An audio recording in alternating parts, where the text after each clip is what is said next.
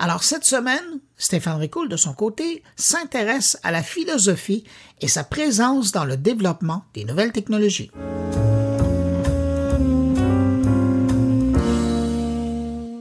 Comprendre le monde par une réflexion rationnelle et critique est à la base de ce que constitue la philosophie. Elle pose des questions fondamentales sur la nature de l'esprit, de la conscience, de la connaissance et de l'éthique. Toutes des questions que nous devons considérer comme cruciales pour la conception et l'utilisation des évolutions technologiques. Sans forcément la nommer, la philosophie occupe une place probablement inconsciente dans le développement passé, actuel et à venir des technologies. C'est le cas pour l'intelligence artificielle, par exemple, qui est étroitement liée à la manière dont nous la réfléchissons et la développons, du moins, je l'espère sincèrement, et qui parfois, à des degrés différents, est presque toujours liée à la manière dont elle interagit avec le monde et les êtres humains. Répondre à la question si les machines peuvent avoir une conscience ou une pensée autonome relève de la philosophie de l'esprit.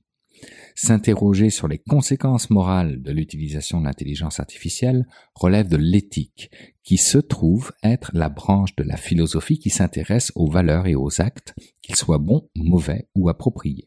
La philosophie pourrait donc fournir un cadre conceptuel pour comprendre les limites et les capacités de l'intelligence artificielle, ainsi que pour évaluer les implications sociales et éthiques de son utilisation.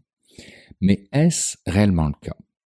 Si les philosophes ne me semblent pas participer ou contribuer à la discussion sur la manière de concevoir et d'utiliser toute cette belle technologie à venir, sauf peut-être Gaspard Koenig que j'aime à citer de temps en temps, mais alors, qu'il fait? En Europe, au XVIIIe siècle, il y avait un mouvement philosophique qui dominait, celui qu'on appelait des Lumières. Il tirait son nom de la volonté des philosophes de l'époque à vouloir combattre les ténèbres de l'ignorance par la diffusion du savoir. La fameuse encyclopédie de Diderot et d'Alembert en est probablement le symbole le plus connu, représentant cette idée de rassembler toutes les connaissances disponibles dans un seul ouvrage et de les répandre ainsi auprès du public. Vous me voyez certainement venir tranquillement pas vite, mais ce que je trouve amusant, c'est qu'à l'époque, ce mouvement est né dans un contexte technique, économique et social particulier. L'ascension de la bourgeoisie, le progrès des techniques, le progrès de l'organisation de la production et notamment des communications, et le progrès des sciences souvent appliquées au travail des hommes. Ce n'est pas sans nous rappeler quelque chose de beaucoup plus contemporain, vous en conviendrez. Le mouvement des Lumières se distingue des mouvements intellectuels qui l'ont précédé par son destinataire, à savoir l'opinion publique. Voltaire, Diderot et leurs amis sont à l'époque des agitateurs d'idées. Ils veulent discuter, convaincre. Ce que je peux observer, c'est qu'aujourd'hui, on tente aussi de se tourner vers l'opinion publique via les médias de masse pour sensibiliser, mais aussi influencer les directions que prennent les développements technologiques. Le rythme n'est plus le même, on s'entend, d'acquisition de connaissances patientes. Nous sommes plutôt aujourd'hui dans un contexte de création de nouvelles connaissances devant absolument faire oublier très vite les précédentes. L'encyclopédie fut un travail collectif mené sur près de 20 ans. ChatGPT sur, ben, disons, un peu moins que ça. Elle fut imprimée à plus de 4000 exemplaires à l'époque. Aucune commune mesure avec la portée de ChatGPT aujourd'hui. Mais parlerons-nous encore, dans quelques siècles, de ChatGPT? À vrai dire, dans quelques années, nous l'aurons oublié, sinon quelques mois. Et pourtant, nous nous plaisons à qualifier de rupture ce genre d'avancée technologique puisqu'elle nous fait emprunter une nouvelle voie, tout comme l'encyclopédie l'aura fait à son époque.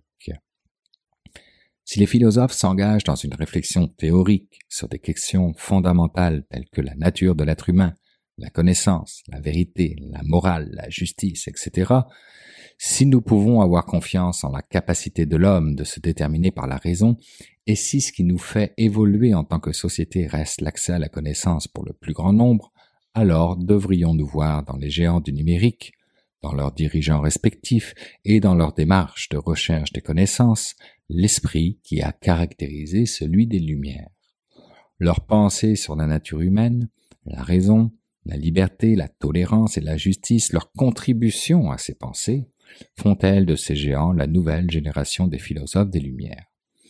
Bien qu'ils fassent des contributions importantes pour notre société, dans des domaines tels que la technologie, la santé, l'éducation ou encore les énergies renouvelables, ils ne développent pas nécessairement de grandes idées sur la nature humaine ou la société en général. Disons que leurs idées sont plutôt orientées sur des notions de profitabilité que sur des notions de partage. Cependant, on ne peut se soustraire au fait que les idées et les technologies qu'ils développent contribuent directement à la transformation de notre société. Si pour répondre à ce genre de questions un long débat d'idées serait nécessaire, je rejoins tout de même les termes de Laetitia Pouliquin, directrice du think tank NBIC Ethics, qui pense que face à l'avènement de l'intelligence artificielle, nous manquons de philosophes, insistant par le fait même que si la généralisation de l'IA et des algorithmes ne s'accompagne pas d'une réflexion sur la nature de l'homme, la société risque tout simplement de sombrer dans des dérives dystopiques et transhumanistes. Perdue entre deux mastodontes qui se livrent une guerre sans fin aux investissements, j'ai nommé les États-Unis et la Chine, l'Europe ne pourrait-elle pas alors nous rejouer le coup du siècle des Lumières en misant sur les humanités dans le domaine de l'intelligence artificielle? Ce serait quant à moi un défi intéressant à relever à une époque où le jeu est devenu la véritable mesure d'une humanité de plus en plus déconnectée du réel du fait de son adoption totale et non critique du numérique.